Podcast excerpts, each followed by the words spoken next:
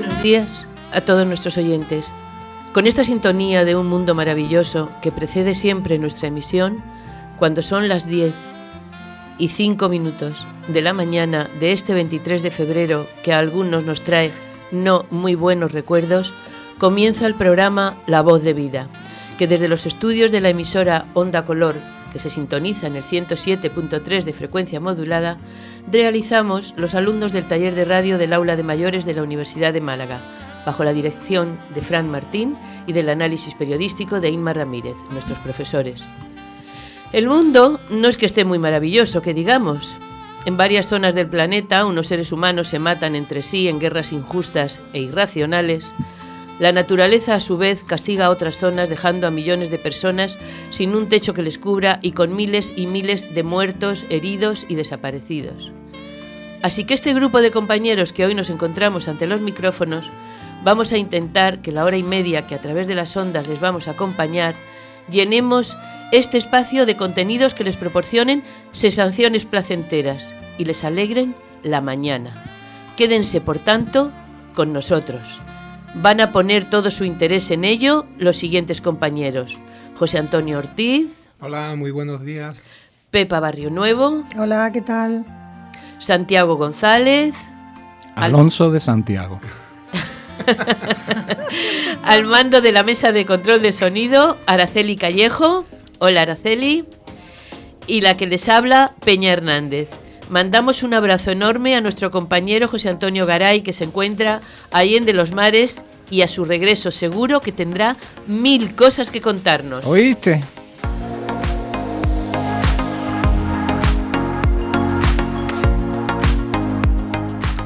Para lograr nuestro objetivo, Pepa Barrio Nuevo hoy ha venido acompañada de una cantautora, Nuria Tejada. Por tanto, tendremos música en directo.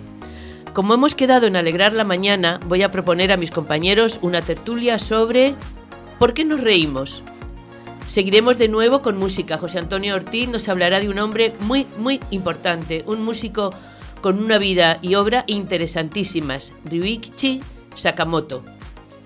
Santiago González, Alonso de Santiago, en fin, uno de ellos vamos a hablar con él y nos van a hablar sobre la escuela. Terminaremos con la agenda cultural, recomendándoles propuestas para llenar los ratos de ocio de cosas placenteras.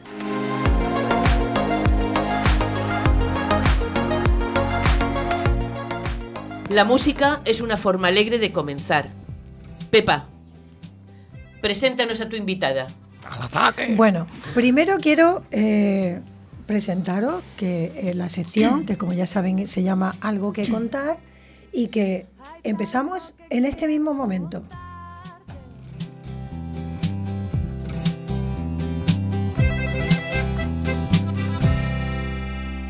Hay tanto que quiero contarte, hay tanto que quiero saber de ti. Ya podemos empezar poco a poco. Bueno, eh, como siempre, eh, los protagonistas de esta sección son personas de Málaga que tienen mucho que contar. Y, y hoy, especialmente Nuria, tiene mucho, muchísimo que contarnos. ¿Qué tal, Nuria? Encantada de que estés aquí con nosotros. Igualmente. Bueno, eh, hoy hemos abierto la voz eh, de vida con una artista que tiene más de 10 años de bagaje musical, cantautora, y en proceso de grabación de dos temas que saldrán muy pronto y que hoy tendremos aquí la primicia de escucharlo. Sí, sí, tendremos la primicia de escuchar Totalmente, dos sí. temas Bien. aquí. Eh, bueno, hemos empezado por el presente, pero vamos un poco a, a los inicios. Tú tienes claro desde muy jovencita que querías tener contacto directo con la música todo el tiempo. ¿Y estudiaste qué? Magisterio musical. Vale. ¿Anteriormente ya te gustaba o mostrabas Bueno, algún estudié En el interés? conservatorio, el primer grado elemental de guitarra, luego Vale. estaba en coro y. Vaya. O sea, que lo has todo tenido siempre claro. música, sí. Vale, estupendo, estupendo.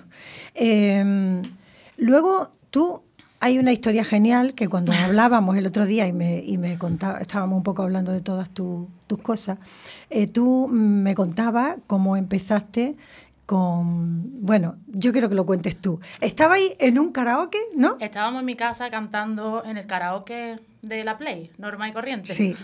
¿Con quién? Con mi primo Pablo. Y me dice, tía, cantas bien, porque no hacemos un grupo? Y a partir de ahí empezamos a buscar gente, también empezó mi primo Iván, luego la novia, hicimos un grupo y estuvimos cinco o seis años con el grupo. Ese grupo se llama Carretera Secundaria. Exactamente. Vale. Y, eh, recién terminada la carrera, como has comentado, ya en el karaoke, pues decidís todo esto. Empecé en 2012. En 2012, vale. Yo siempre he cantado, Sí. pero nunca me atreví a cantar a Así la gente. al público. Exactamente. Vale. Y entonces montáis el grupo y creo que eso os da bastante bien. Sí, grabamos un disco con ocho canciones. Vaya, hicimos Un montón de giras, ¿no? Sí, un montón de conciertos. Luego presentamos el disco. La verdad que estuvo muy bien. Sí, la verdad es que teníais una puesta en escena bastante chula. Yo lo he Sí. visto en YouTube y, y quedaba muy bien. Eh, ¿quién, ¿Quién componía las canciones para el grupo? Entre todos. Ah, bien. Tú Ahí- también Sí, participabas, todos. claro. Sí, cada uno tenía su canción. Ajá. Eh, Eh, ¿Cuándo y por qué termina el grupo? ¿Y empiezas tú sola? Mm, a raíz de que... ¿Se me escucha? Sí. A raíz de que cada uno, eh, por ejemplo, el batería se fue a Cádiz a trabajar, mi primo empezó arquitectura, mi otro primo empezó medicina, entonces ya Ya los cada caminos ya sí, empezó su cosa. se bueno. separaron. Muy bien. Entonces tú, al, por 2018 así, Sí. empiezas ya tu carrera en solitario. Sí. Vale. Y Empecé también con Alba Bermejo, con la escuela de Alba Bermejo. Vale, eso es un- una cosa que yo también te quería preguntar, que lo tenía dejado, En lo tenía 2018, un poco sí. para más adelante, Sí. pero que ya que tú lo has sacado yo te lo digo. O sea, yo te lo pregunto, porque es curioso que personas pues como tú, que lleváis, lleváis tanto tiempo cantando, que habéis estado en un grupo, que ahora cantáis en solitario, que estaba a punto de... Pero, Pero sin, sigues cantando en una sin la escuela. ¿Qué, qué- la, qué la te voz aporta? mejora mucho. Eso, Y, ¿qué te y vas practicando todas las semanas, vas practicando, entonces mm, tu voz tiene más, más abanico, más abertura. Más posibilidades. Sí, y además supongo que te darán técnica vocal pues, para Claro, que puedas claro. proyectar tu voz más lejos o, en fin, Y no te sé. ponen retos, canciones que a lo mejor tú en la vida dices, esto no lo canto yo, vaya, nunca. Pero luego, practicando y demás, al final las sacas. Consigues sacarle mucho más partido a tu sí, voz. Claro, Muy bien. es muy importante educar la voz. Vale, vale. Mm. Pues es que es una cosa curiosa porque eh, mm, yo creo que todo el mundo tiende a pensar que una persona que canta bien, pues ya está, ya no necesita can- Necesita mucha práctica y, aprendiendo, ¿no? y aprender y seguir aprendiendo siempre. Bueno, eh, Nuria, nosotros estamos aquí todos que nos tiramos de los pelos ya, y nuestros oyentes, porque queremos escucharte cantar. Vale. ¿Tú estás preparada? Bueno, lo vamos a intentar. Lo vamos a intentar, ¿no? vamos a intentar. Venga, pues entonces vamos a empezar por un tema que se llama Historias. Estupendo. Pues control, cuando quiera, empezamos con historias, la- el primer tema.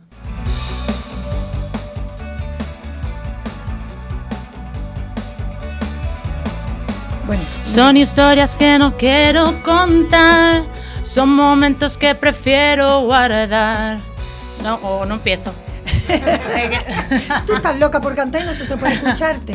Mm, a ver, es que parece que tenemos un problemilla con el, es que con se el escucha, auricular. se escucha un poco. Vale, pues venga, cambiamos el auricular y, y empezamos desde el, desde el principio. ¿Sí? Sí, ¿Todo bien? ¿Empezamos desde el principio? sí. Venga, pues adelante.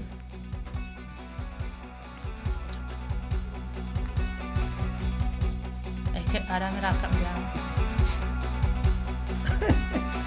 Bueno, estas son las cosas del directo. Son historias que no quiero contar, son momentos que prefiero guardar. Hoy al verte volviste a entrar en mi recuerdo. Nah. Son palabras que no quiero escuchar, son miradas que no quiero cruzar. Una carretera que viene y que va de un camino que siempre es igual. Un sentimiento que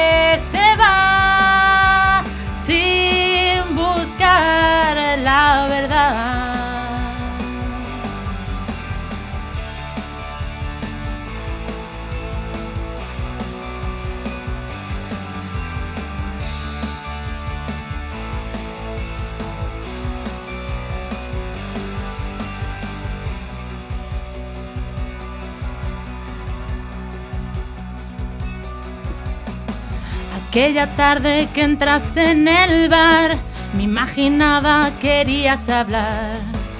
Y de nuevo volvieron a mí todos mis miedos. Las palabras me hicieron recordar el por qué te dejé marchar. Y de nuevo te convertiste en mi recuerdo. Una carretera que viene y que va de un camino que siempre es igual. Un sentimiento que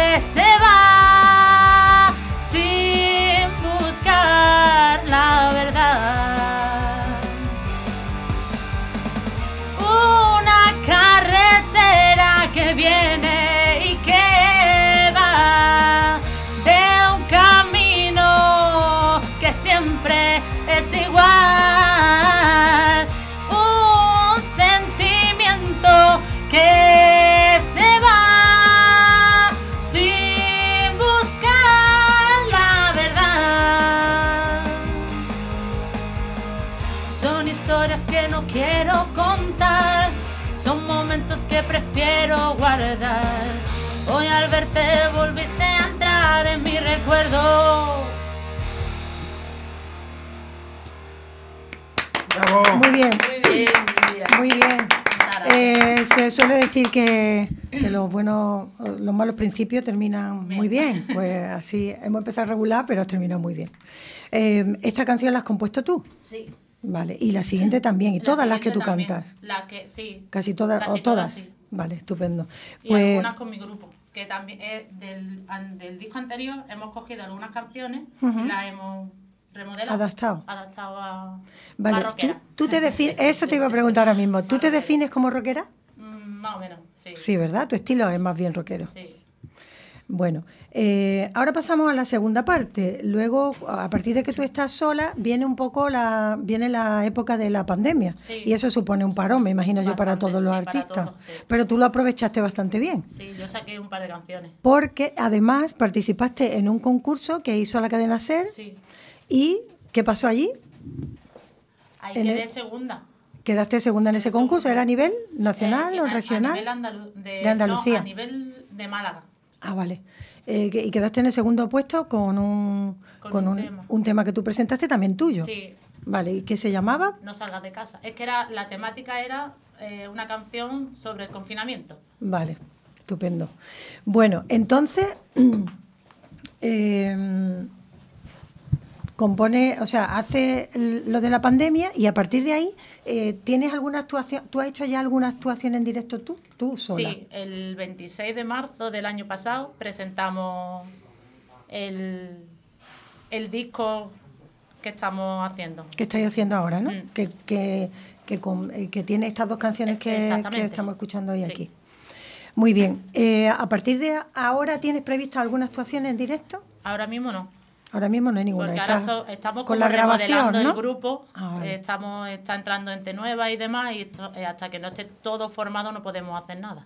Bueno, pues mm, mientras que mientras que seguimos un poquito aquí viendo que tenemos algunos problemillas técnicos, eh, me gustaría que tú dijeras tus redes sociales o dónde se te puede Escuchar. escuchar y ver y ver las actuaciones Bueno. que tú vas programando. En Instagram soy Nuria Tejada, Nuria raya baja Tejada con dos As al final. En Facebook soy Nuria Tejada, YouTube Nuria Tejada, soy, soy fácil de encontrar. Está claro. y, y en TikTok, sí, ah, eh, también soy Nuria Tejada. Vale, o sea, Todo Nuria, Nuria Tejada, te Tejada. encontramos rápidamente. Bien. Eh, ¿cómo, ¿Cómo te inspiras tú para componer? ¿De dónde sacas tú la inspiración para hacer los temas? Eh, según eh, son experiencias o vivencias, mm, es que a lo mejor en un día me pueden salir dos canciones y luego estoy cuatro meses sin componer nada. Porque no, no Porque ves nada que te inspire. Ahí está. Mm.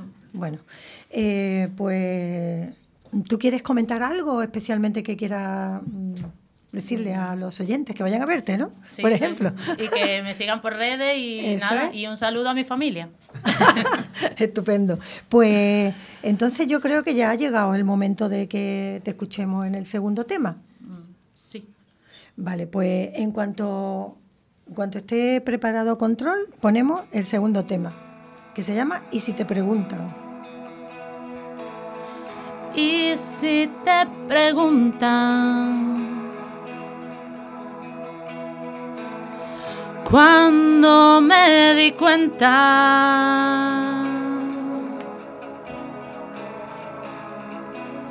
solo diles que el roce, que el roce hace el cariño. que una mirada mueve hasta el alma más fría y una sonrisa llena la parte más vacía. y tú pensando que no existías para mí y yo buscando la manera de acercarme a ti. Son muchos años en los que no te vi venir y ahora no quiero ni puedo estar sin ti.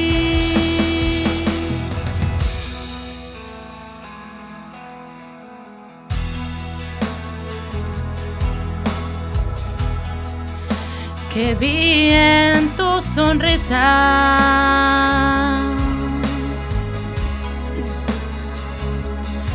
Diré que calmas, que calmas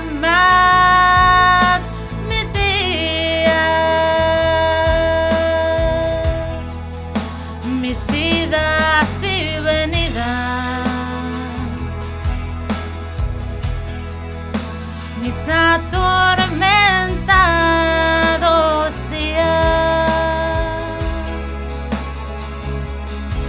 de soledad que yo misma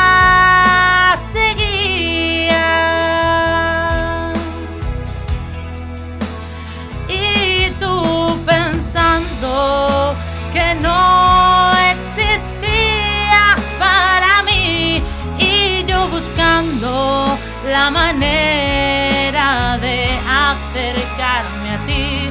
Son muchos años en los que no te vi venir y ahora no quiero ni puedo estar sin ti.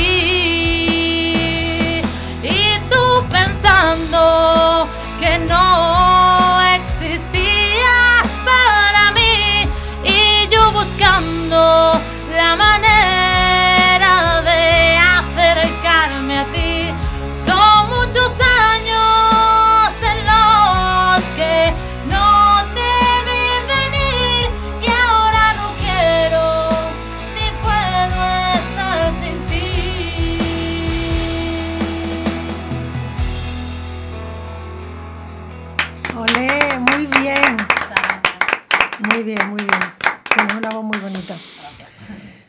pues se nos acaba el tiempo. Estamos encantados, seguiríamos escuchándote todo el rato, pero hay que seguir con, con las demás secciones. Eh, muchísimas gracias por estar aquí con Gracias nosotros. Te vamos a seguir en redes y iremos a verte a ti con tu grupo. Por supuesto. Enhorabuena. Además, siempre hay que agradecer a, a los artistas que vienen en directo, que es un horario de, de la mañana muy Cuesta- poco, muy poco para cantar y que además han de cantar sentados, con lo cual Sí. también, También influye. O es. sea que muchísimas gracias. Gracias a vosotros por Gracias. contar conmigo.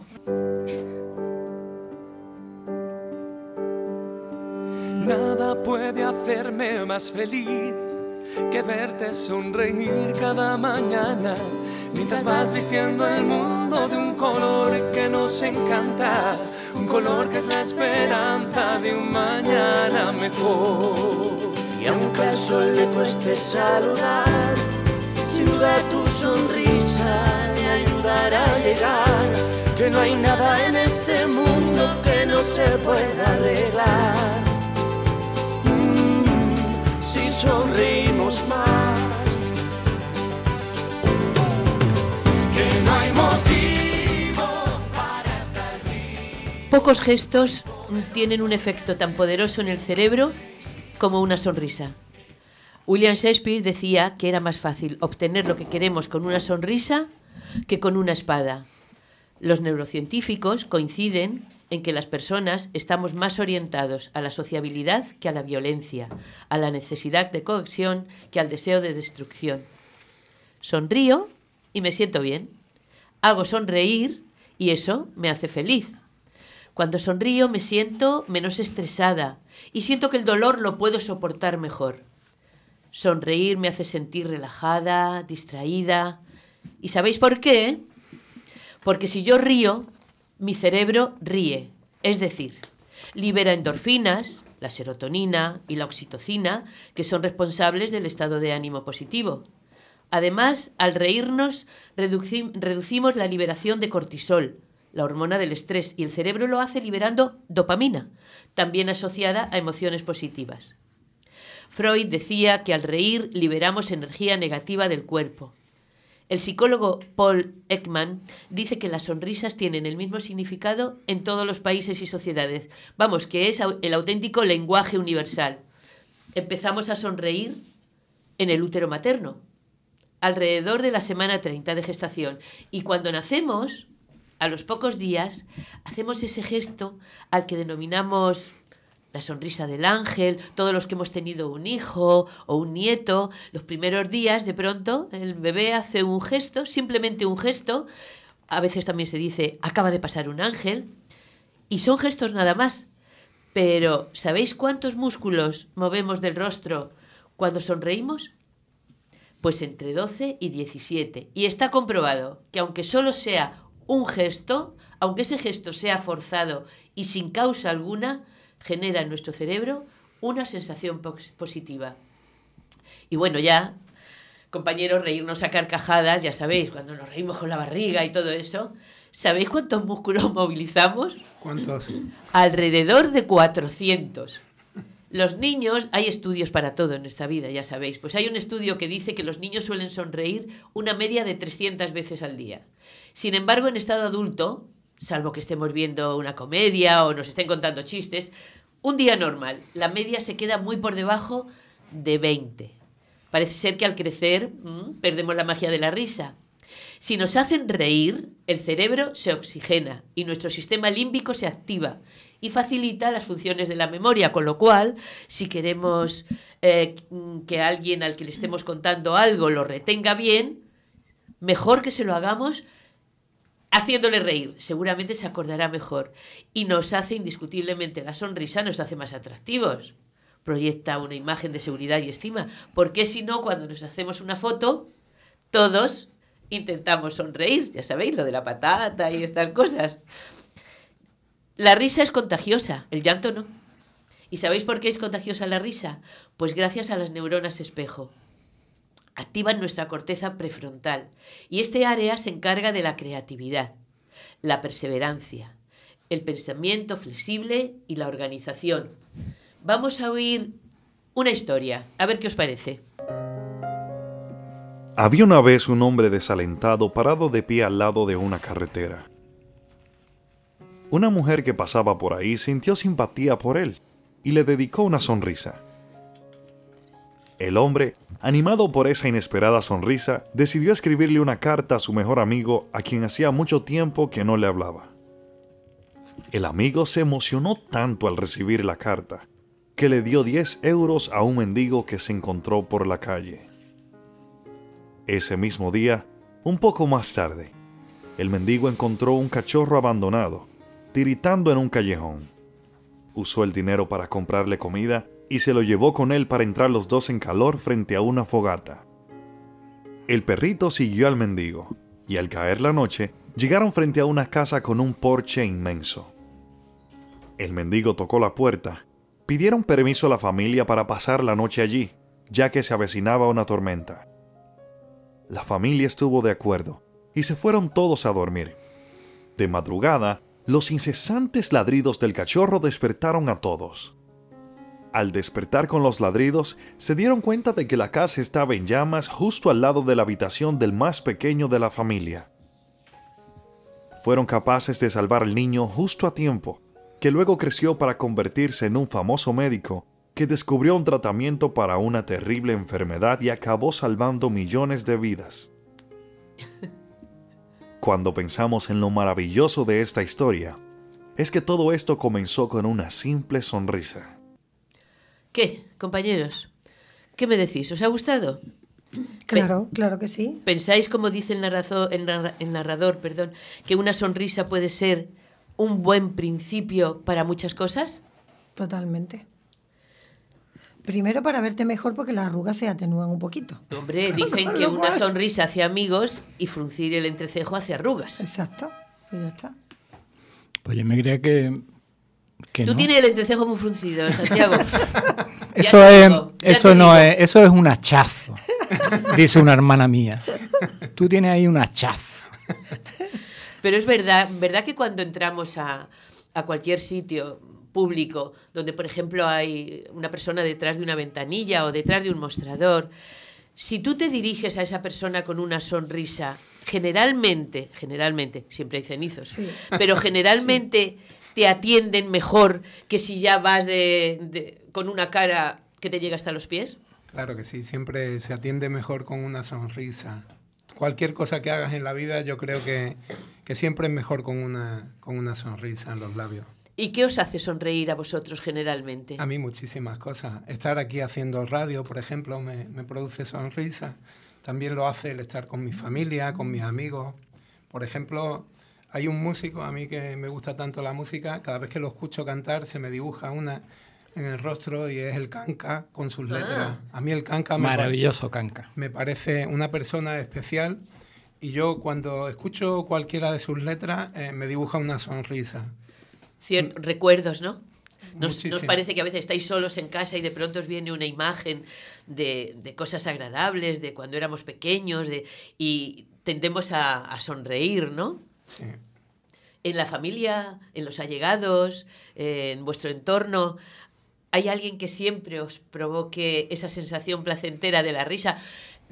Lo puede haber el gracioso, pero Sí. también hay otras personas que sin ser graciosos, ¿no, Pepa? Hay personas que, por ejemplo, yo que tengo amigas, pues como todo el mundo, hay amigas con las que sin saber por qué te pasas el rato riéndote. Correcto. De cualquier tontería, dice una cosa, tú dices otra. Sin embargo, hay otras otras personas con las que no, no te produce No sé. esa chispa. Exactamente. Pero no sé si a vosotros pasa, me imagino que también. Hombre, por supuesto. Hay personas que sin ser muy graciosas mm, provoca una situación en la que congeniamos y nos Sí. pasamos el rato riendo. Hay gente que provoca eh, que cuando hay una reunión no necesita contar chistes, aunque esté sola con ella. Sí. Yo tengo un yerno, mi yerno Salva, que yo mm, con él me río lo más grande, lo más grande. Y no es porque te- no sea, sea una persona graciosa, es porque tiene eh, determinadas salidas, como mm, sobreponerse a un contratiempo, cualquier cosa así, que siempre me produce, me produce risa. ¿Y tú, Santiago, no tienes alrededor gente graciosa? Yo tengo. ¿El cabo de la Guardia Civil de tu pueblo? No, no, no. A ese hombre vamos a dejarlo. Que, que hará, no sé, tres o cuatro días que llevo sonriendo. Ah, sí, nada Ah, más. No Claro, paro de sonreír. Claro, porque el Ah, porque el Málaga ganó. 3 a Ganó. 0. Ay, ves tú como 3 a también 0. hay cosas que nos hay, provocan hay, sonrisa. hay otro tío en Uruguay que también. que creo yo que también se Sí. está riendo todavía. ¿Ves? Y no solo, ¿ves? Es que no solo son eh, la cohesión humana, hay cosas que no tienen que ellos no saben que nos provocan sonrisas, como ha dicho eh, José, eh, la música, ¿no? Sí. Yo veo a Bruce Springsteen y entonces es que, aparte de otras cosas, que me sonrío también. Ya te contaré, ya te contaré. De todas formas, yo es que me... Diferentes emociones. Santiago me, mm, no sé, me han entrado ganas de meterme con él. Vaya. Entonces, yo digo, Santiago, pero ¿cuántos años hace que el Málaga no te da una alegría como para que tú te rías? O sea, Joder, te reirás de más cosas, ¿no? Nos tenemos que ir a la Champions, al Isco, al Joaquín. Bueno, aquella vez, ¿no? O sea. tú eres como el del chiste, Sí. que me gusta comentarlo, señor cura. y cosquillas. Muy lejano, muy ¿Tenéis lejano. cosquillas? Uy, sí. Cosquillas. Sí, muchas. ¿Y Sí. os gusta que os hagan cosquillas? No, para A mí nada. no. No. Oh, y a mí me encanta. Sí, Yo tengo no, una no. familia súper cosquillera. Empezando por mi madre.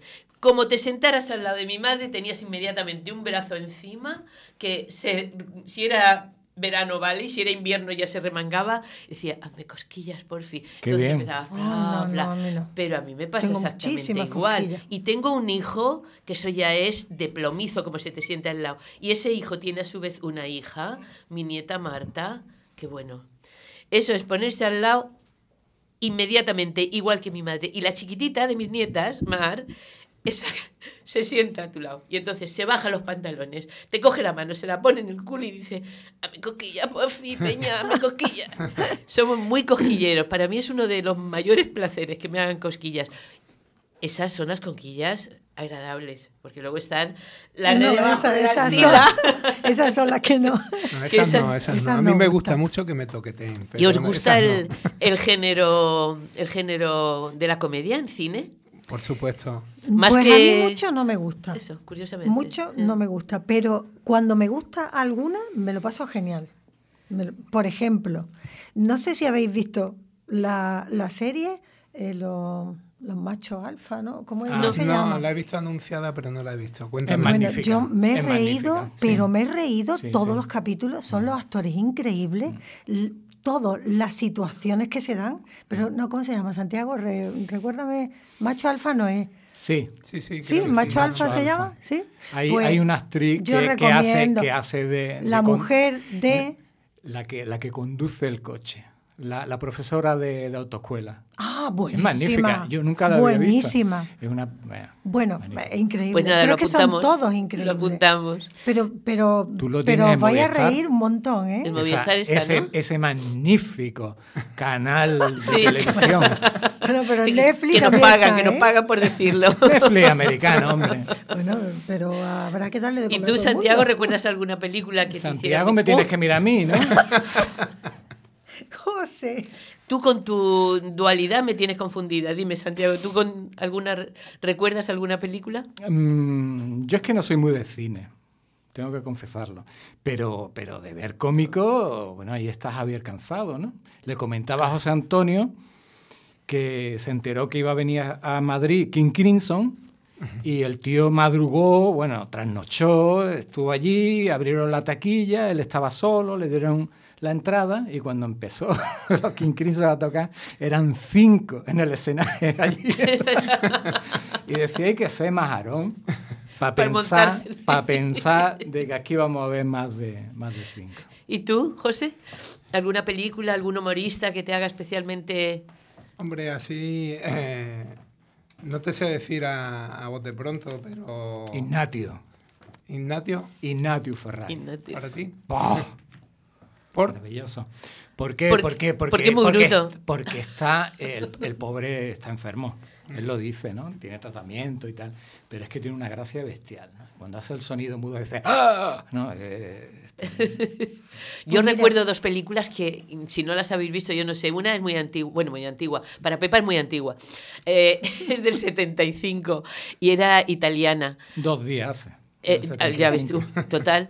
Y mm, a mí, eh, curiosamente, como decía mm, Pepa, no me gusta mucho la comedia en cine, no es mi género favorito, pero las comedias italianas de, de la época de Ugo Tognazzi, de Alberto Sordi, Vittorio Gassman, yo recuerdo una de Ugo Tognazzi que era eh, Habitación para cuatro, se llamó en español, en italiano era Mis amigos, que yo creo que no me he reído nunca más en cine en pantalla grande. Pero vamos, que es que me perdí los 10 minutos siguientes de la película, eh, como me pasó con La vida de Brian, que es que la he tenido que ver varias veces porque es que me pierdo la mitad de la película del ataque de risa que me da y soy difícil. Y luego la última que he visto, yo sola, yo sola, creo que os lo comenté un día. Yo sola, la busqué porque en una de las eh, plataformas porque la protagonista era Meryl Streep y nunca he visto una mala película de Meryl Streep. Puede ser menos buena, tal, pero nunca mala. Y la puse, se llama Florence. Y es la historia de una eh, millonaria americana que se creía que cantaba bien y que su marido Ah, sí, la recuerdo. Sí. Sí. Pues mira, vamos a oír eh, una- unos beneficios de, de la risa, como si fuera el prospecto de una medicina. Reducen el nivel de estrés. Fortalecen el sistema inmunitario. Aumentan la sensación de placer y bienestar. Mejoran el estado de ánimo. Aumenta el nivel de felicidad. Previene la depresión y la tristeza. Genera estados de ánimo positivos y placenteros. Favorece la homeostasis interna, es decir, el equilibrio interno de tu organismo. Te hace dormir mejor. Relaja los músculos. Reduce la tensión. Como dice un proverbio chino, cada sonrisa te hace un día más joven. Pues nada, yo creo que sería bueno que nos tomáramos una buena dosis de estas píldoras. Nos vendría bien a todos. Así que intentemos rodearnos de gente que transmita energía y a la vez nosotros intentemos sonreír. Cuanto más, mejor. Seremos felices.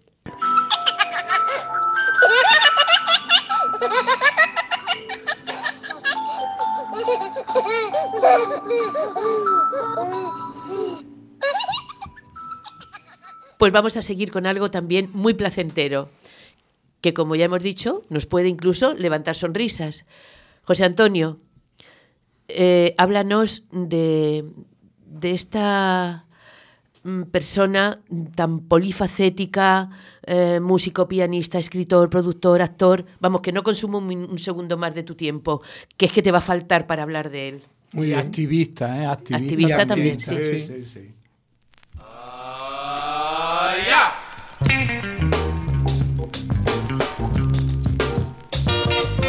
Funky. Esto no es Sakamoto, ¿eh? Esto lo, vamos, lo, lo vamos a poner como introducción a la sección siempre, ¿vale? Perfecto. Pues mira, vamos a me aprovechar. encanta. Vamos a aprovechar, es un tema de los Meters del año 69 que creo que tiene mucho groove y tiene un puntito muy guapo para que iniciemos siempre la sección. Mira, yo hoy vengo a hablaros de, de un músico nacido en Tokio en el año 52. Ha explorado todo el universo musical, desde las melodías populares en Okinawa a los futuristas italianos. Era un apasionado de Debussy, del minimalismo, de la bossa nova. En su primera formación, la IMO fue una mítica banda de música electrónica eh, a finales de los años 70.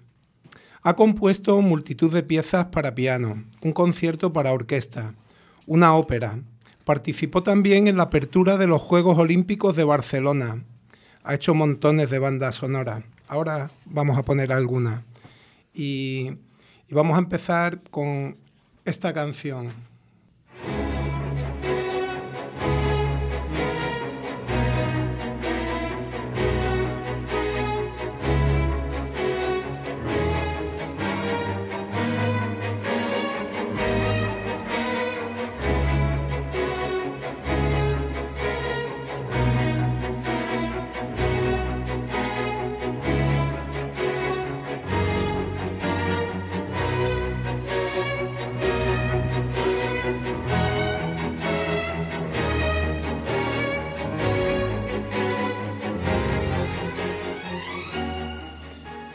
Este tema pertenece a la banda sonora de El último emperador. Yo creo que es un tema que nos sitúa un poco en contexto de este artista, que muchas veces hemos podido escucharlo, si bien no sabíamos de quién se trataba. Eh, la banda sonora, os he, puesto este tema que se llama La lluvia, Rain, eh, y no os he querido poner el, el tema central porque yo creo que todos lo conocemos y está en nuestra memoria. Esto fue eh, el Oscar a la mejor banda sonora del año 1987. Y, digamos que quería poneros ese tema porque creo que nos lleva a, a él, ¿no? Eh, ahora os voy a poner un segundo tema que se llama Back, eh, perdón, Energy Flow, de su disco Back to the Basic del año 1999, que es todo piano. Disfrutar un poquito.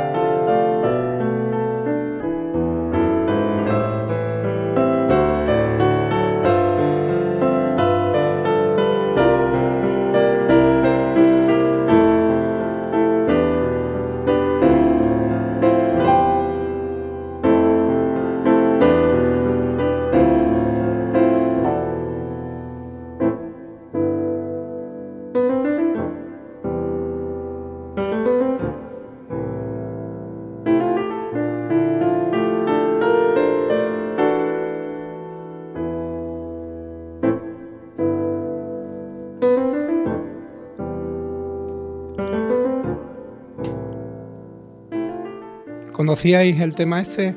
No, pero es precioso. Eh, yo tuve la, la inmensa suerte de poder verlo en la gira que hizo en el año. Lo he visto en dos ocasiones. Una aquí en Málaga, en el Teatro Cervantes, que hizo un concierto de electrónica bastante experimental, que todos tuvimos la sensación cuando lo vimos allí de no sé, yo creo que fue la, la, misma, se lo comentaba antes al amigo Santiago, la misma sensación que puede tener una persona cuando por primera vez vio un, una pintura cubista, pues tuvimos todos los que estábamos allí esa sensación de que estábamos escuchando algo diferente, ¿no? Y yo creo que son esos músicos que al final crean, hacen algo diferente, ¿no? Ya os digo que Aportan. aportan mucho. Tuve luego eh, en la gira esa del año 2009, lo vimos en en Jaén, en el Teatro Infanta Leonor, y fue una experiencia sublime, ¿no? Un concierto de piano y solo piano. Y la verdad es que fue un, un momento mágico. Cuenta la anécdota. Eh, bueno, la anécdota es, ya que lo pide Santiago, lo voy a hacer, que Claro. bueno, al final del concierto, eh, eh, mi hermano Javier y yo, que estábamos en Jaén, nos acercamos al parador para tomarnos una cerveza. De Santa Catalina. Sí, y cuando bajamos de vuelta, eh, que ya veníamos dirección Granada y vuelta a Málaga, pues pasamos por eh, la puerta del teatro y estaban sacando el piano y paramos y él estaba saliendo. Nos acercamos a él, lo estuvimos saludando. eh, ¿Cómo se despidió de ti? se, de- se despidió el hombre, si sabéis cómo saludan los japoneses, haciendo una reverencia, reverencia. Que cuanto más se inclina una persona delante tuya, te está, te está demostrando su respeto, ¿no? Y tal. Hizo una admiración, y me hizo un saludo que la verdad a mí se me puso la carne de gallina, ¿no? Y, y fue que habíamos estado hablando la, la- la tesitura, que habíamos ido desde, desde Málaga, que habíamos hecho 200 kilómetros, que nos, nos gustaba mucho su música y él lo agradeció. De hecho, al día siguiente en Twitter tuvo un recuerdo para nosotros, fue una cosa muy especial. Y tenemos Qué una foto, tenemos una foto que nos hicimos mi hermano Javi y yo con él, y es un momento especial en, en nuestra vida musical, ¿no? Como para no contarlo. Bueno, pues si queréis, mira, como tiene muchas músicas, yo quiero ahora que escuchéis. ¿Os gusta la bossa nova? Claro, por Dios. Pues bueno, él cogió y hizo un disco de, de versiones de Antonio Carlos Jobim. Si bien el tema que os voy a poner no es de los que, de los que hizo de Jobim, sino un tema que me gusta mucho de Joao Gilberto, que es Bim Bom. Vamos a escucharlo.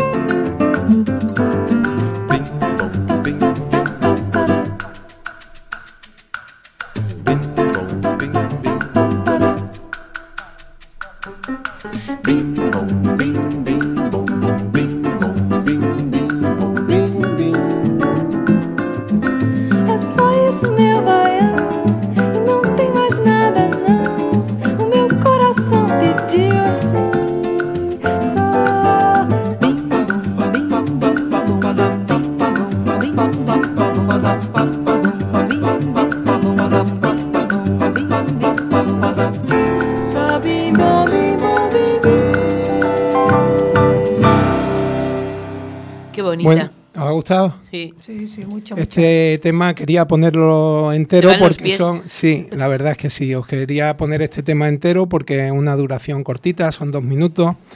Pertenece al disco que grabaron en directo a raíz de ese disco que os digo eh, es sublime, que se llama Casa, que lo grabó en el año 2002 en la propia casa de Antonio Carlos Jobim y con el piano de Jobim, ¿no? Que fue, que fue algo especial, ¿no? Eh, y entonces a raíz de ese disco hicieron una gira y este, y este, y este tema en concreto viene en el disco que se llama Un día en Nueva York, Day, A Day in New York, y el disco lo recomiendo también, que es una preciosidad. Y ahora vamos a por otro, a por otro tema de nuestro amigo Sakamoto.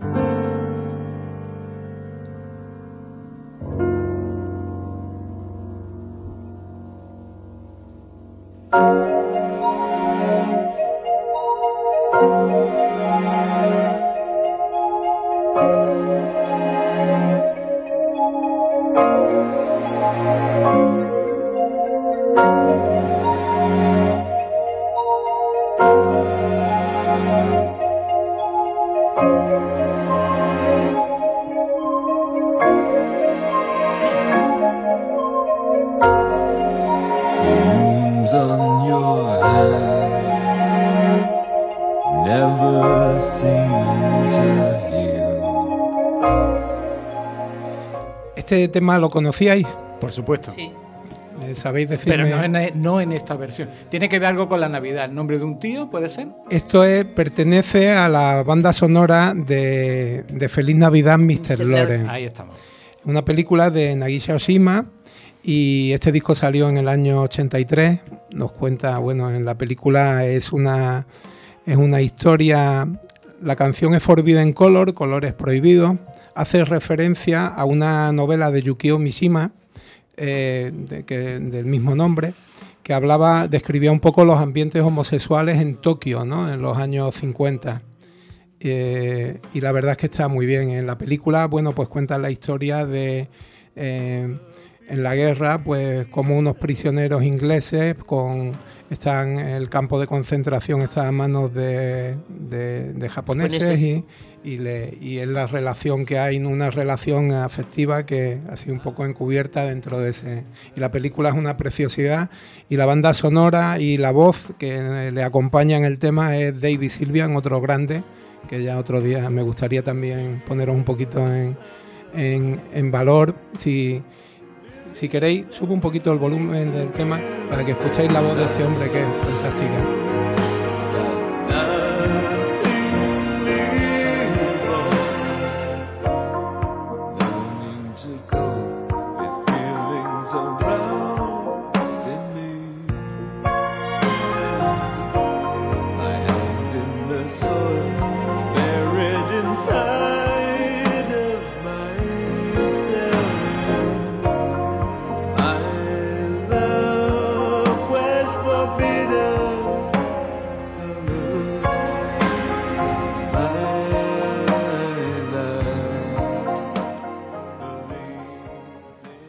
¿Qué, qué os parece la voz de este hombre, David su- muy particular. ¿eh? Tiene una voz, a mí Mm. es otro de mis grandes que ya os digo que hoy no, hoy no os voy a... En algún momentito me ha recordado a David Bowie. Sí, bueno, puede tener parecido. sí. luego tiene otra- Sí, otra tiene otro parte que registro. nos- Él, él pertenecía a una banda que se llamaba Japan y bueno, y luego tuvo su trayectoria en solitario, hizo muchas colaboraciones con, con Sakamoto y por eso quería ponerlo ahí.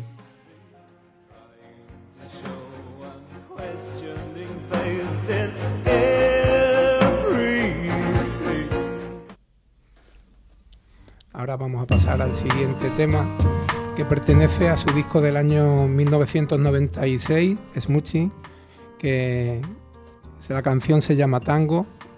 La chica que canta es Soraya y quiero que escuchéis el tema y esa maravillosa voz. de sol que va latiendo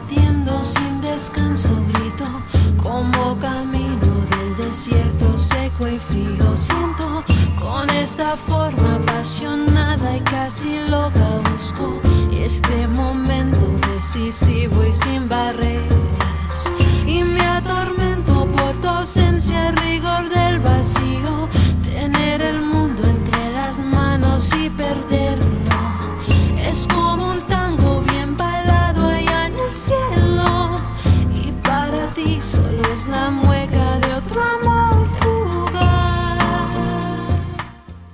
¿Qué os parece este temita, este tango?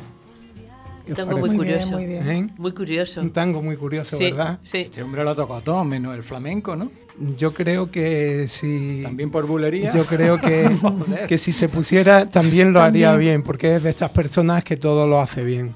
Eh, yo el motivo sobre todo de hacer eh, el programa hoy y hablar de Sakamoto es porque digamos que para mí es la banda sonora de mi vida.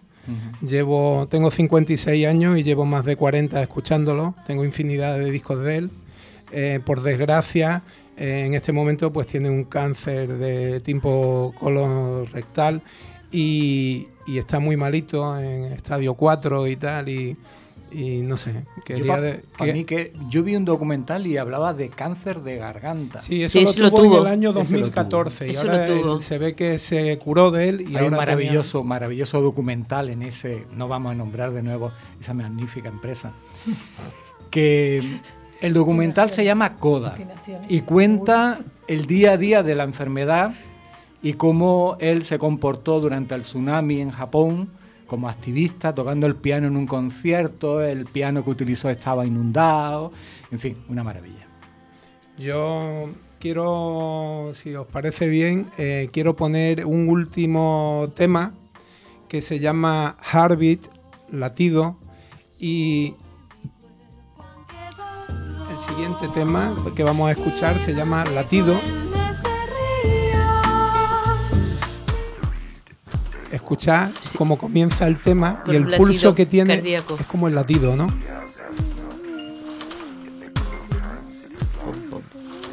Qué curioso. Y, y bueno, el, el latido siempre, no sé, yo creo que nos traslada al, al- al inicio, ¿no? Al útero materno, ¿no? Cuando escuchábamos el latido, que no éramos conscientes de eso. Y, y bueno, eh, me gustaría pues que terminemos con este pulso, con este latido del, del corazón de Sakamoto. Magnífico.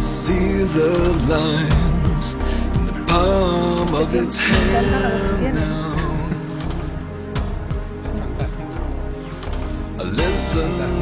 Es fantástico. Otro día voy a hacer un programa de él.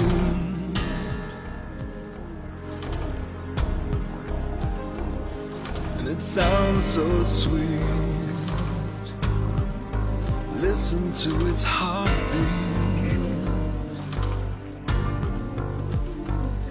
And I'm drowning in its sea, falling at its Os dejamos ahora con el noticiario de Onda Local Andalucía, pero no os vayáis. No, no. No os vayáis porque Seguimos, seguimos por volvemos inmediatamente en cuanto el informativo acabe. Saludos, bienvenidos, bienvenidas a la onda local de Andalucía. Son las 11, noticias.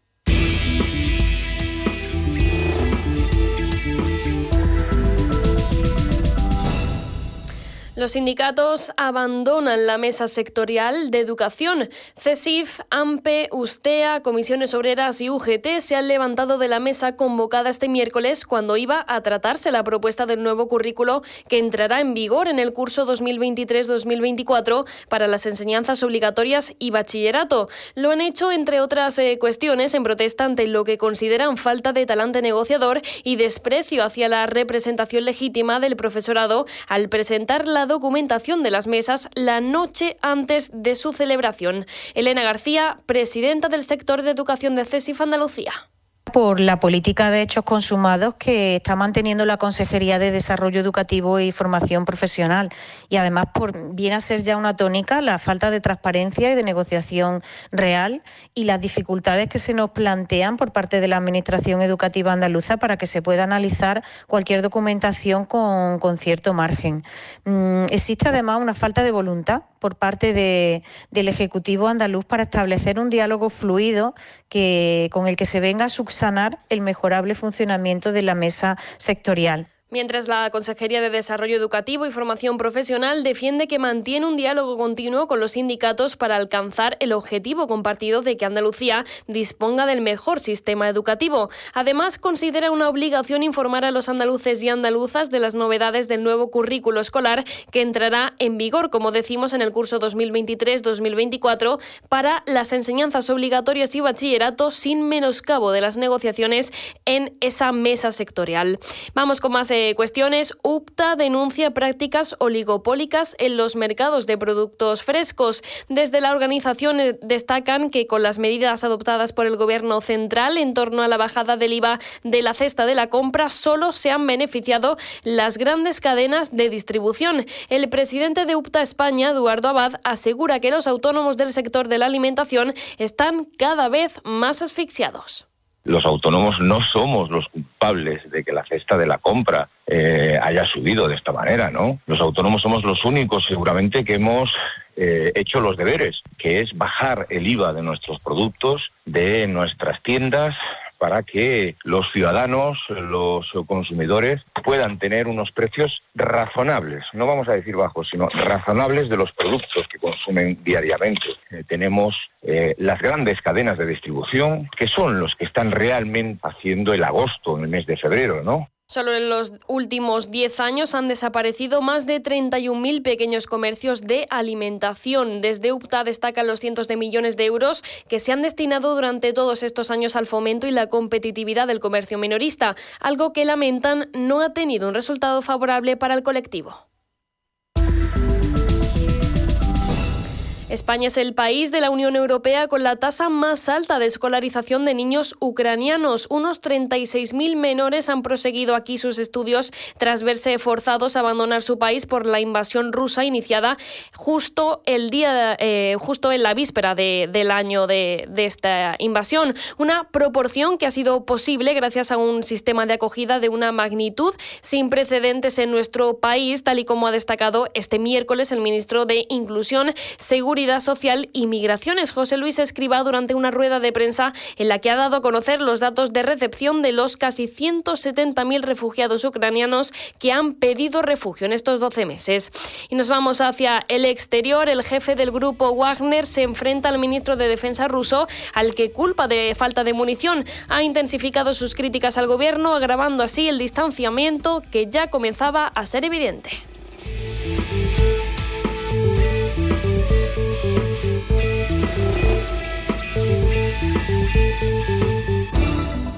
Aquí lo dejamos, la información continúa a las 12 con el siguiente boletín horario y a la 1 con la segunda edición de De Esta Oeste. Mientras tanto, ya saben que pueden seguir informados e informadas en su emisora municipal o comunitaria.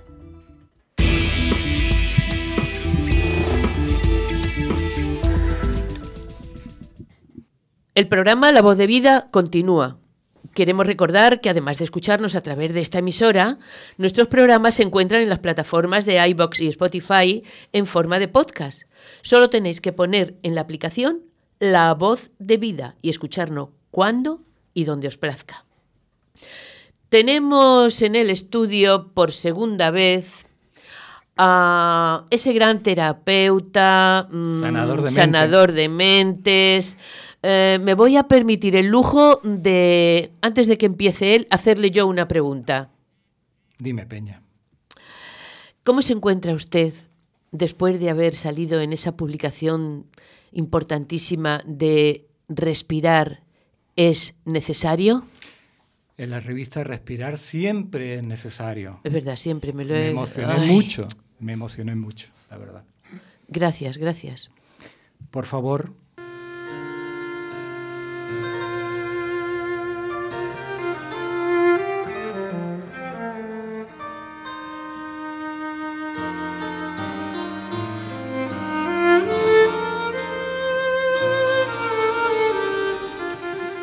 Sean bienvenidos un día más a nuestro queridísimo rincón terapéutico.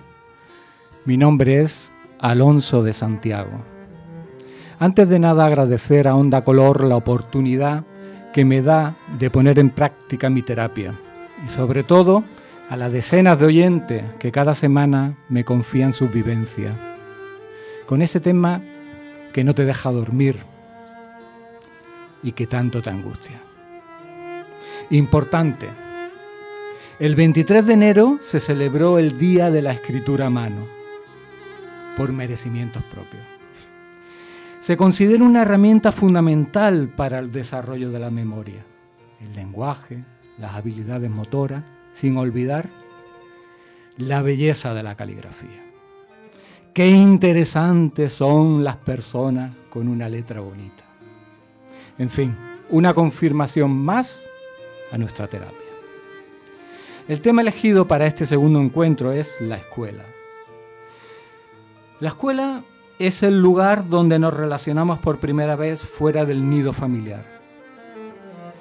Para algunos de ustedes seguro lo recuerdan con regocijo y nostalgia, pero para otros, borrarlo de su memoria le es imposible. Sin más preámbulo, arrancamos. Nuestro anónimo comunicante titula el relato de la siguiente manera. Aquella escuela me destrozó la infancia. Aporta datos históricos que siempre son de agradecer. Comenzamos. A principios del siglo XX, la educación era algo exclusivo y solo para pudientes. En mi ciudad, Málaga, deambulaban un número significativo de niños y niñas sin nada que comer, ni un lugar donde dormir. Un sacerdote malagueño llamado Diego López, en el año 1905, crea los llamados refugios nocturnos. La idea consistía en dar cobijo por las noches a los niños. El cura le facilitaba un sitio cubierto donde dormir, un café con leche y un trozo de pan. A la mañana siguiente el refugio quedaba vacío. Todo esto ocurría en calle Pozos Dulces. En la calle Natera se transforma en una escuela llamada Ave María. Y en 1957, junto a la tabacalera, quedó el proyecto, eh, junto a la tabacalera se construye la de Welling. El intento de otra escuela quedó en proyecto fallido en Puerta Blanca, muy próximo a Welling. Evitar que los niños crucen los infinitos parajes desérticos con el peligro que confiere. Eso fue la nota oficial por la que se debería de hacer la escuela de Puerta Blanca. La realidad era otra. No existían las escuelas públicas y éramos la generación del baby boom. Hasta aquí el relato histórico y comienza la parte humana, que es lo interesante para nuestros oyentes. Os recuerdo el título, que se habrá olvidado. Aquella escuela me destrozó la infancia. Entre la escuela, entré en la escuela de Welling con cinco años. Recuerdo que ningún niño lloraba. A mí la escuela me pareció grande y bella. El patio de recreo, colmado de árboles gigantes y llenos de pájaros. Si para Pedro Páramo la ciudad olía a miel derramada, para mí la escuela olía a eucalipto mezclado con salitre. El mar estaba allí mismo. También olía a churros. Un kiosco de chapas verdes los freía y te los llevabas envuelto en un junco verde.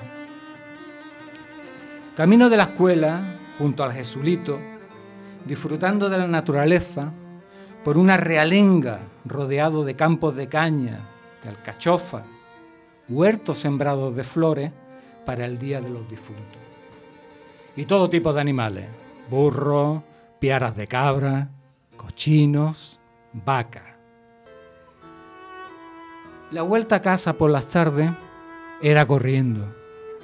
Echaban en la tele la serie de Tarzán. La escuela de Welling duró dos cursos, pero fueron imborrables. Segundo comunicado oficial. Mientras construimos la nueva escuela, ubicaremos a todos nuestros alumnos, siempre de forma provisional, en la parte superior del mercado, del mercado municipal.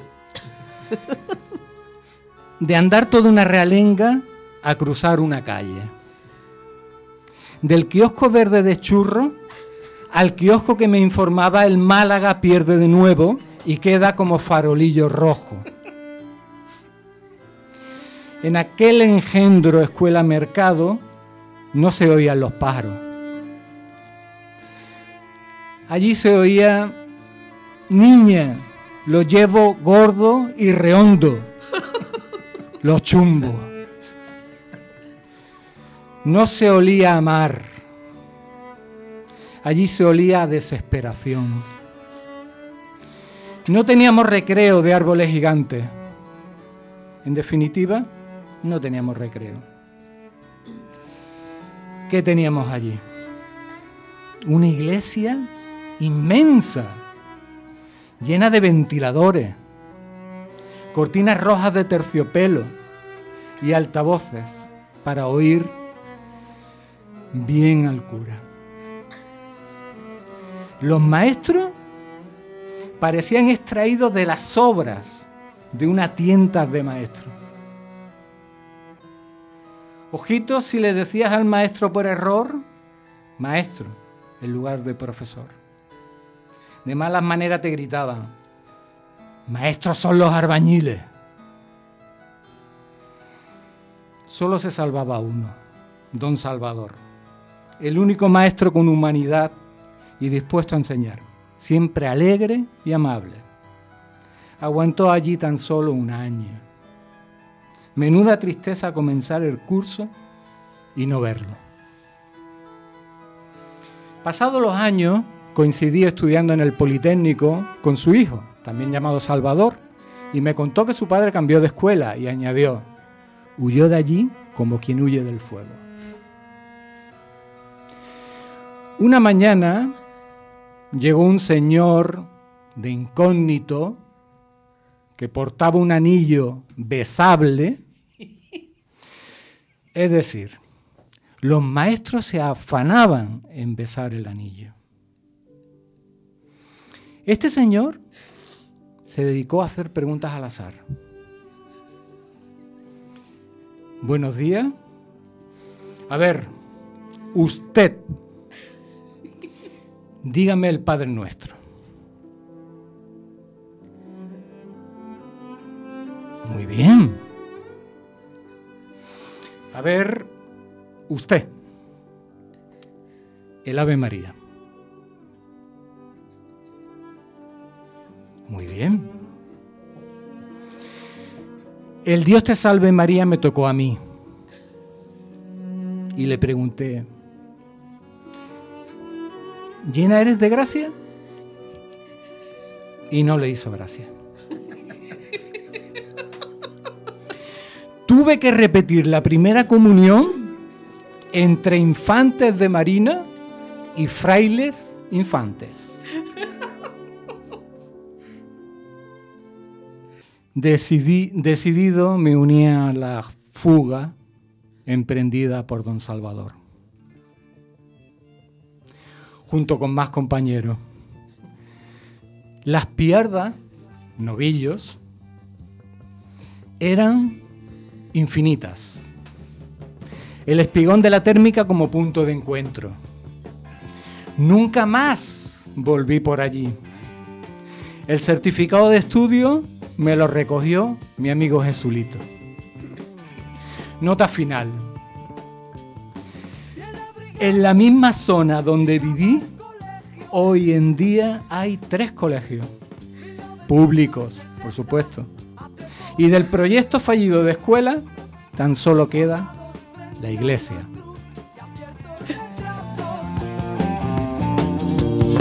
Entre bostezo y bostezo, gloriosos himnos pesados, de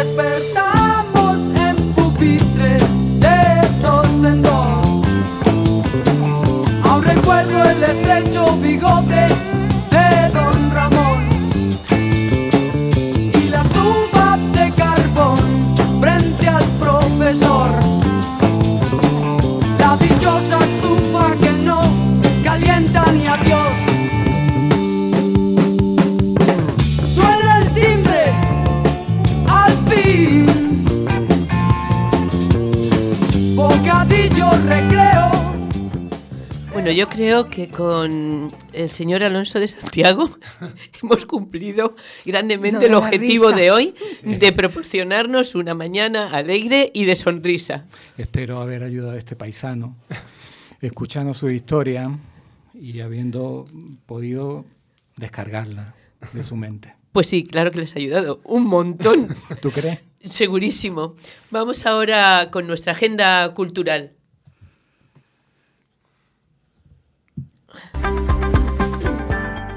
Agenda cultural de la voz de vida para Málaga y provincia. ¿Qué podemos recomendar a nuestros oyentes para que pasen un buen rato de ocio, compañeros? ¿Quién empieza? Como queráis, yo mismo. Yo, por ejemplo, mira, eh, este, este sábado, de hecho, yo voy a ir por allí con mi mujer. en- vamos a ir a ver Poeta en Nueva York. Ah, sí. Eh, lo vamos a poder ver en la sala Unicaja de conciertos María Cristina en Málaga. Eh, es el estreno de esta representación teatral a cargo de la compañía La Caja de Grillos Producciones. Es una adaptación escénica del poemario escrito por García Lorca entre 1929 y 1930 durante su estancia en la Universidad de Columbia. Eh, la Caja de Grillos pone en escena la adaptación de esta obra de Lorca que vio la luz en 1940 y, y bueno, yo os invito a, a ver un poquito de, de teatro. Sí, sí, muy bien, eso está muy bien. Pepa. Bueno, pues yo sigo con el swing. A ver, tenemos la quinta edición de Swing de Cine con Málaga Swing y la proyección de la película eh, Psychopathium de William Dietel para acercar la cultura swing a la población malagueña. El viernes 24 de febrero a las 18.30 en el auditorio de la Caja Blanca. Y después, después habrá una bueno, un- unas clases de swing gratuitas hasta completar aforo. Así que, bueno, quien quiera ver la película y después echarse un bailecito, pues aquí lo tiene. Pues hombre, un programa estupendo. Mira, yo voy a hacer como José. Os voy a recomendar teatro. ¿En dónde? Pues mira, em, es en la sala Joaquín Eléjar y va a cargo del colectivo cultural Mainaque. ¿Saben eh, nuestro público dónde se encuentra eso o no? Sí, en la. Bueno, no sé si lo sabe, pero yo se lo voy a decir. En Perfecto. calle San Juan Bosco, número Ahí estamos, 79. Casi al final de la calle. Allí acaba. Efectivamente. A mano izquierda. Ya si se pierden es cosa... Google Maps, mejor imposible. Venga. Mira, eh, este colectivo va a representar el sábado día 25 de febrero, o sea, pasado mañana. Y el sábado 3, también 25 de marzo, porque caen los dos en sábado, eh, El sueño de una noche de verano, de William Shakespeare. Carmen ya habló en otro programa de esta representación de mañana, de pasado mañana día 25, pero es que han cambiado el horario. La del día 25 de febrero se va a realizar a las 6 de la tarde y la del 25 de marzo será a las 7. Y entre medias, el sábado 3 de marzo, en el mismo lugar, Santiago, en el mismo lugar, no se ha ido a la derecha ni a la izquierda, representarán La sombra de Doña Inés, una adaptación del Tenorio. Esa será a las 8. Para sacar entradas se puede hacer a través de mini entrada, mi entrada, perdón, mi entrada.net al precio de 8 euros y en la taquilla al precio de 10. Así que nada, poneros todo inmediatamente vía online a buscar la- Bueno, las entradas. tengo, tengo una exclusiva, ¿eh? Ah, sí, cuéntame. Sí, sí, sí, sí. Uno de los componentes de Mainaque, Sí. que es profesor en la, en la escuela de mayores de 55 años. ¿No será Santiago? No. Ah. es un tal Jan Palo, Sí, el que lleva lo del teatro. efectivamente. Entonces vamos a intentar hacer una entrevista aquí. Ah, muy bien. Es que, que, nos cuente un poco. Es una persona divertidísima. es que eh, resulta que en el Muy coro, cercana, muy cariñosa.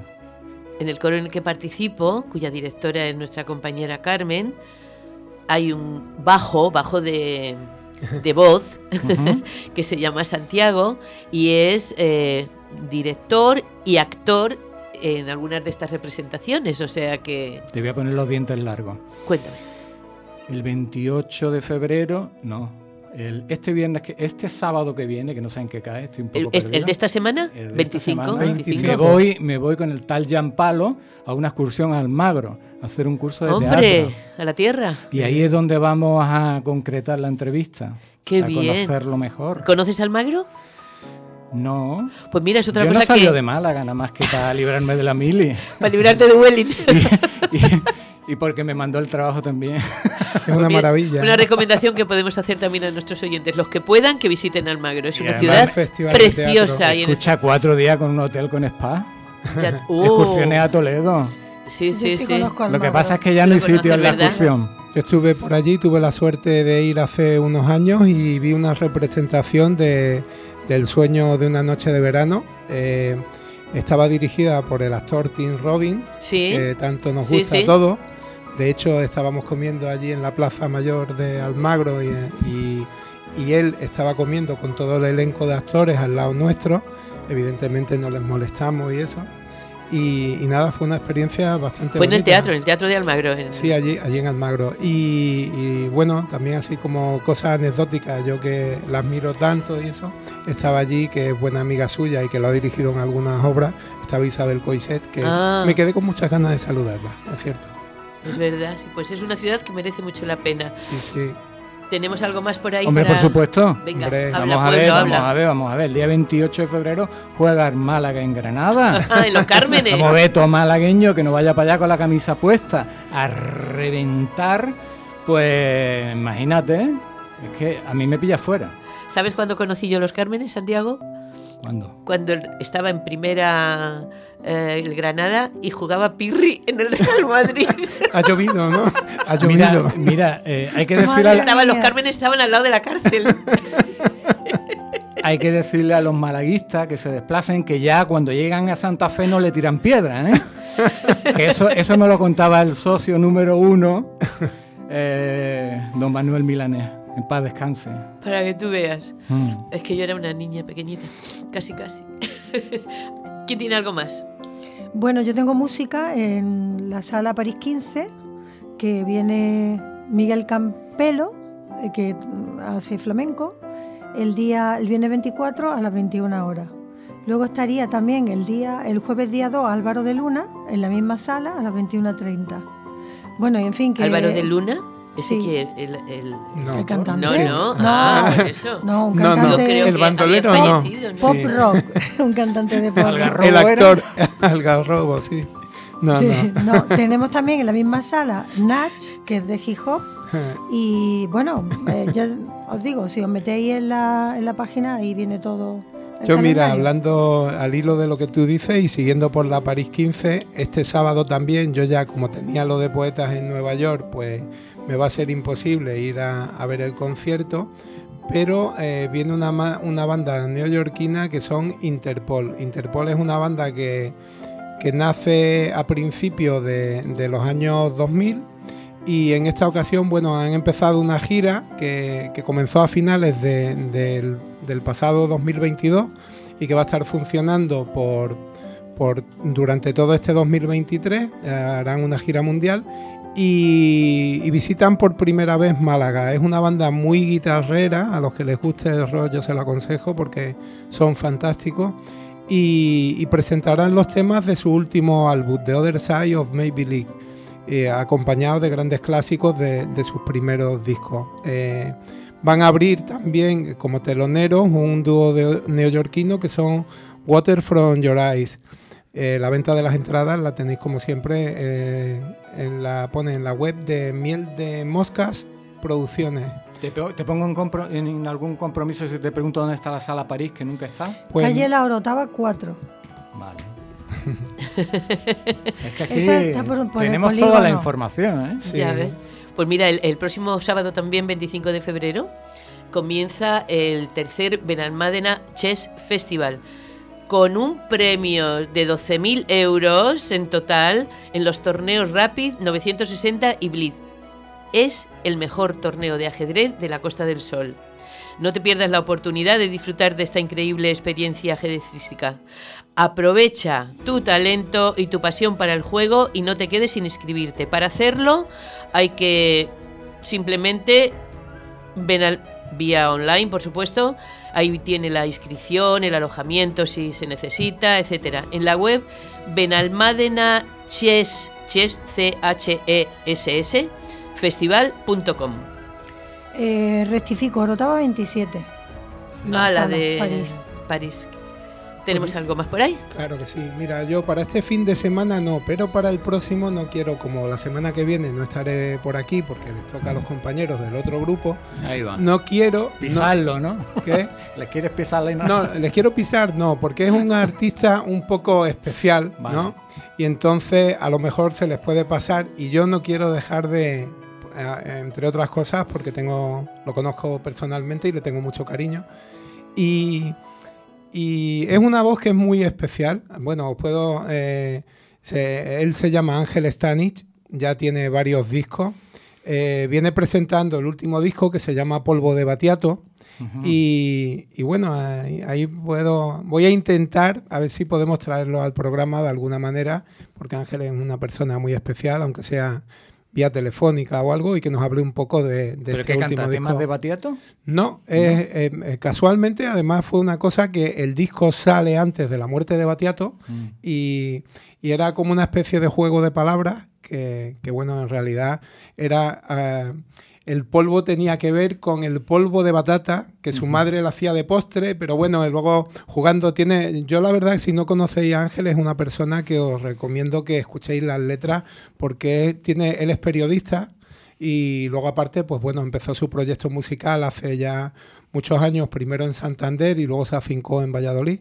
Y es un tío fantástico y tiene una ironía muy fina. eh, sus letras son especiales. A mí me es una persona que me toca mucho por la por la fina ironía y la inteligencia que tienen sus letras, ¿no? Musicalmente la banda es fantástica y Repite y su nombre, José. Ángel Ángel Stanich y toca el fin de semana próximo en la Cochera Cabaret. Os invito a verlo que es fantástico. Esa segunda está.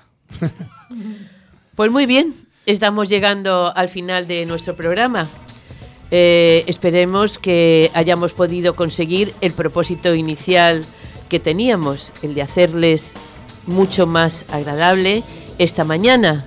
Nos despedimos, deseamos que rían, que sean felices y les esperamos aquí la próxima semana.